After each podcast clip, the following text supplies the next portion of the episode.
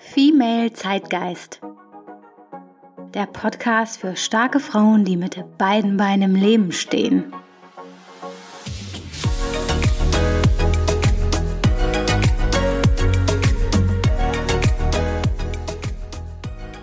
Ich heiße dich herzlich willkommen zu Female Zeitgeist. Mein Name ist Aisha Simis Ewald und ich freue mich, dass du heute dabei bist. Ich bin gerade auf Korfu im Urlaub. Da mein normaler Alltag immer sehr voll und verplant ist, nutze ich die Zeit im Urlaub, um die letzten Monate zu reflektieren, ein paar Bücher zu lesen, die ich schon länger auf meiner Liste habe und natürlich auch für Zweisamkeit mit meinem Herzbuben.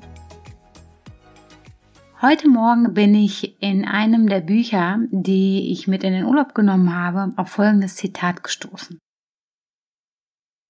Lassen wir unser eigenes Licht erstrahlen, erlauben wir anderen unbewusst dasselbe. Sind wir von unserer eigenen Angst befreit, befreit unsere Angst automatisch andere. Ich fand es so passend, dass ich gerade heute auf dieses Zitat von Marianne Williamson gestoßen bin, denn heute geht es um das Thema Selbstliebe. Dieses Thema wurde durch die Instagram-Community aktiv angefragt. Dann habe ich ein kleines Votum initiiert, in dem ich verschiedene Themen, die angefragt wurden, zur Auswahl gestellt habe und am Ende hat sich das Thema Selbstliebe als Themenwunsch durchgesetzt. Ich denke, ich werde dann in den nächsten Wochen auch mal eine Episode zum Thema Selbstfürsorge aufnehmen, denn Selbstfürsorge ist ja sozusagen praktisch angewandte Selbstliebe und diese beiden Themen gehen ja auch so ein bisschen Hand in Hand. Da hätte ich dann auch noch mal ein paar praktische Tipps für dich. Heute sprechen wir aber darüber, warum Selbstliebe wichtig ist und wie du es schaffst, dich selbst mit ein bisschen mehr Liebe und Wohlwollen zu betrachten.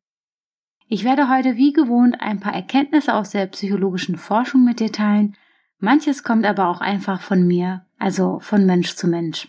Nimm dir davon gerne mit, was du gebrauchen kannst. Mir fällt immer wieder auf, dass viele Menschen sich stark darauf fokussieren, was sie nicht sind, statt das zu sehen, was sie sind.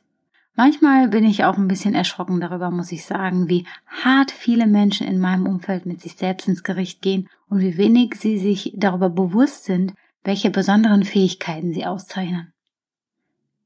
Die Stärken zählen für sie kaum, denn der Fokus auf die Schwächen ist maßgebend. Woher kommt das, habe ich mich gefragt. In Leistungsgesellschaften hat es leider einen schlechten Beigeschmack, wenn man sich selbst bedingungslos liebt, so nach dem Motto, man muss ja erst etwas leisten, dann ist man etwas wert. Manche verwechseln Selbstliebe mit Narzissmus, also mit übersteigerter Ich-Bezogenheit oder Überheblichkeit. Oder man denkt, dass man mit Selbstliebe keine Ziele mehr erreicht, weil man dann ja zufrieden mit sich selbst ist. Aber das ist ein Trugschluss. Selbstliebe bedeutet Mitgefühl für sich selbst statt Selbstverurteilung, Anerkennung der eigenen Unvollkommenheit statt unerreichbar hoher Anforderungen an sich selbst. Selbstliebe bedeutet, sich selbst verzeihen zu können und seine Schatten genauso zu akzeptieren wie das Licht. Aber dazu kommen wir später noch im Detail. Lassen wir unser eigenes Licht erstrahlen, erlauben wir anderen unbewusst dasselbe. Sind wir von unseren Ängsten befreit, befreit unsere Angst automatisch anderer. So lautete das Zitat. Schauen wir uns doch mal genauer an, welche positiven Auswirkungen Selbstliebe hat. Eine Metastudie aus dem Jahre 2015 von Cecine und Kollegen konnte deutlich nachweisen, dass Selbstliebe nicht nur signifikant mit mentaler Gesundheit, sondern auch mit allgemeinem Wohlbefinden zusammenhängt. Warum ist das so? Erstens, Selbstliebe gibt uns Selbstvertrauen. Wer sich selbst liebt, ist nicht mehr so abhängig von der Bestätigung durch andere. Macht Sinn. Zweitens, wenn wir uns selbst lieben, werden wir attraktiv für andere. Wer sich selbst liebt, strahlt das auch aus und andere fühlen sich davon angezogen. Das ist nicht nur in Partnerschaften so, sondern auch im Job. Drittens, wir sind emotional stabiler und insgesamt besser drauf. Wenn wir uns selbst lieben, machen wir uns nicht mehr so abhängig von anderen Faktoren. Entsprechend entsteht weniger Frust, Ärger und Wut. Kurz gesagt, we don't let anyone make or break our day. Viertens, wer sich selbst liebt, ist in allen Lebensbereichen erfolgreicher. Wer sich selbst nicht für Fehler oder Misserfolge verurteilt, ist insgesamt mutiger und offener für Herausforderungen und entsprechend auch selbstbewusster. Wie wir in der letzten Episode gelernt haben, ist Selbstbewusstsein der Grundstein für Erfolg. Fünftens, wir sind toleranter. Wer mit sich selbst im Reinen ist, hebt auch nicht so oft den Zeigefinger, wenn es um andere geht. Verzeihen fällt insgesamt leichter.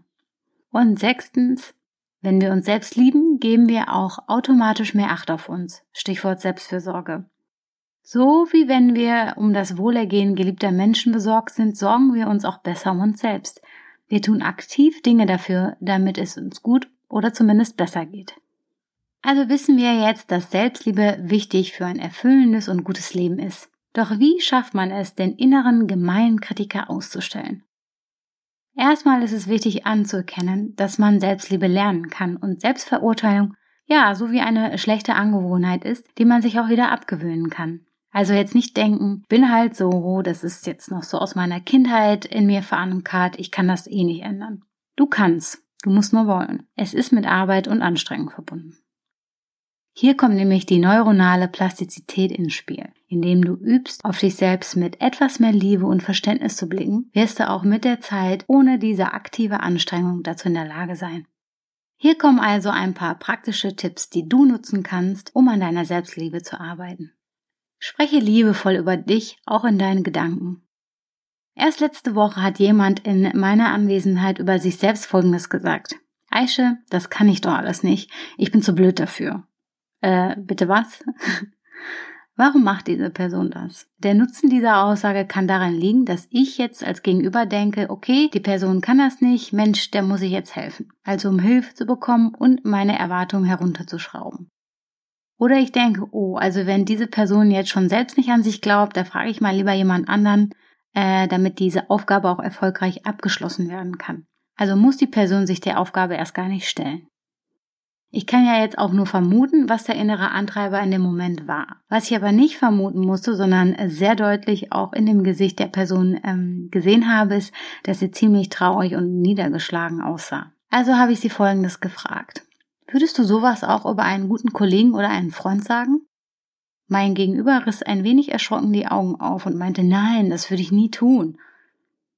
Naja, gut, wie würdest du es denn dann sagen, wenn du über eine andere Person sprechen würdest? Mein Gegenüber hat ein bisschen nachgedacht und dann Folgendes gesagt. Dass analytisches Denken nicht die Stärke ist, sondern wir die Person mehr anleiten müssen, damit sie die Aufgabe auch besser bewältigen kann. Ah ja, sagte ich. Das klingt doch schon viel besser.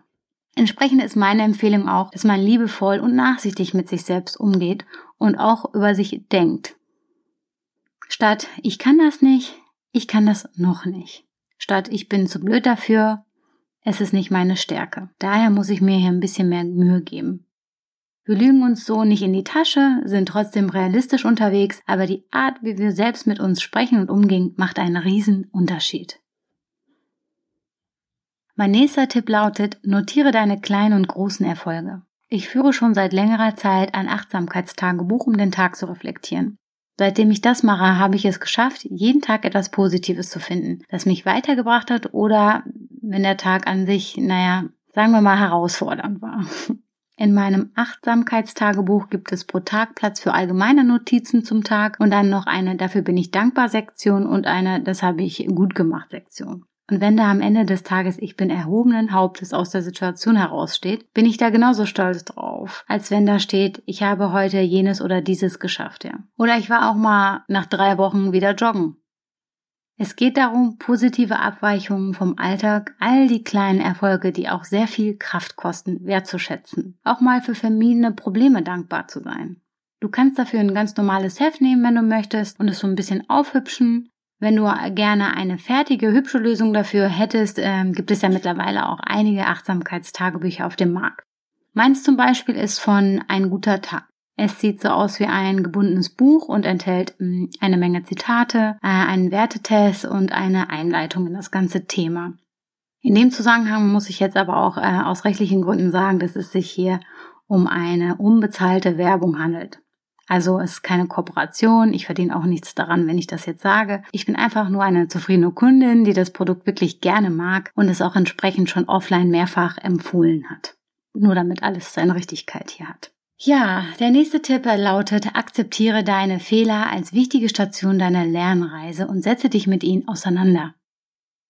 Kennst du das, wenn man an eine bestimmte Situation denkt, in der man sich falsch verhalten hat und das tut dann direkt weh und man denkt dann einfach schnell an was anderes? Der Gedanke lässt sich aber nicht los und es geht immer weiter im Kreis so.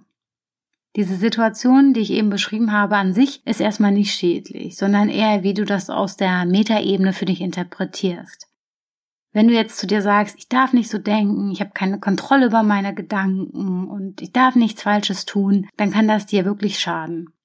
Wenn du aber denkst, ich muss die Situation jetzt einmal immer wieder durchgehen, damit ich sie besser verstehen kann, daraus lernen kann und dann auch für mich abhaken kann, dann kann das wirklich einen sehr positiven Effekt für dich und auch deine Selbstliebe haben. Es geht ja nicht um die eigene Heiligsprechung, sondern es geht darum zu akzeptieren, dass Fehler dazugehören. Warum ist es dazu gekommen? Was war mein eigener Anteil daran? Gerne auch mal wirklich kritisch und realistisch draufschauen. Was würde ich heute anders machen? Was würde ich heute anders machen, jetzt, da ich die Situation näher betrachtet habe? Und wenn man sich mal bei jemandem für sein Fehlverhalten entschuldigt, spricht man sich auch keinen Zacken aus der Krone, sondern ganz im Gegenteil. Man akzeptiert die eigene Fehlbarkeit. Sich entschuldigen zu können, hat auch andere Vorteile wohl bemerkt, aber heute konzentrieren wir uns ja auf die Beziehung zu uns selbst erstmal. Mal ein Beispiel von mir zum Thema seine eigenen Fehler liebevoll zu betrachten. Ich bin vom Typ her an einem guten Tag zielorientiert, vorantreibend, präzise und hartnäckig. An einem schlechten Tag allerdings kann ich auch antreibend, beherrschend, misstrauisch und stur sein.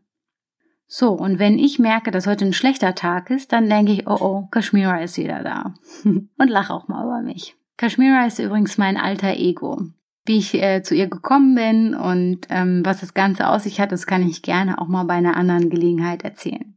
Kashmira ist ich, Aische, an einem schlechten Tag und verkörpert auch alles, was ich an einem schlechten Tag sein kann. Also die Umkehrung meiner Stärken. Heißt das jetzt, dass ich nicht die hundertprozentige Verantwortung für mein Handeln trage? Nein, ganz im Gegenteil. Indem ich anerkenne, dass heute ein schlechter Tag ist, reflektiere ich mein Verhalten viel besser und kann es entsprechend auch korrigieren. Ich sehe es aber mit Menschlichkeit und auch ein bisschen Humor. Denk doch mal drüber nach, wie bist du an einem guten Tag? Wie bist du an einem schlechten Tag? Und wenn dich das Thema weitergehend interessiert, dann google auch gerne mal das Thema äh, die vier Farbenenergien oder The Four Insights Discovery Color äh, Energies. Das kann dir helfen, dich selbst und dein Verhalten besser zu verstehen. Wichtig ist, dass du jetzt nicht denkst, oh, ich bin jetzt der oder jener Typ. Darum geht's nicht. Jeder von uns trägt alle Energien in sich. Es geht darum zu verstehen, welche Energiefarbe sich häufiger in deinem Verhalten zeigt. Letzter Punkt für heute. Du bist okay, so wie du bist. Sag es gerne für dich selbst. Ich bin okay, wie ich bin. In einer Welt, in der es immer nur noch um Selbstoptimierung und höher, schneller weitergeht, klingt es jetzt vielleicht erstmal komisch, wenn man sagt, du bist okay, so wie du bist. Ich bin so okay, so wie ich bin. Wenn der innere, gemeine Kritiker wieder um die Ecke kommt, musst du für dich selbst einstehen. Was würde dir jetzt gut tun zu hören? Ist es, ich bin so okay, wie ich bin? Oder ich bin gut genug? Oder ich akzeptiere mich mit Licht und Schatten? Ich akzeptiere mich an einem guten wie auch an einem schlechten Tag. Finde heraus, welcher Satz deinen Kritiker mundtot macht. Das waren meine Tipps für mehr Selbstliebe. Kurz nochmal zusammengefasst. Spreche liebevoll über dich, auch in deinen Gedanken. Notiere deine kleinen und großen Erfolge. Akzeptiere deine Fehler als wichtige Station deiner Lernreise und setze dich mit ihnen auseinander. Und du bist okay, so wie du bist. So, ich hoffe, die Folge hat dir gefallen und du konntest dir etwas für dich selbst mitnehmen. Wie gesagt, ich biete hier keine fertigen, perfekten Lösungen. Du musst selbst gucken, was du dir davon mitnehmen kannst und auch gebrauchen kannst. Wenn du jemanden kennst, für den dieses Thema oder auch der Podcast an sich interessant sein könnte, freue ich mich über eine Weiterempfehlung. Wenn du magst, kannst du meinen Podcast hier gerne kostenlos abonnieren. Und ich freue mich sehr, wenn du mir eine Podcast-Bewertung bei Apple Podcasts hinterlässt. Ein paar von euch haben das ja schon gemacht und ich lese mir wirklich auch alles durch und freue mich sehr über eure Kommentare. Wenn du mit mir Kontakt aufnehmen möchtest, beispielsweise weil du dir ein bestimmtes Thema wünschst kannst du das gerne über Instagram tun. Oder du sendest mir einfach eine E-Mail an hallo at femalezeitgeist.de.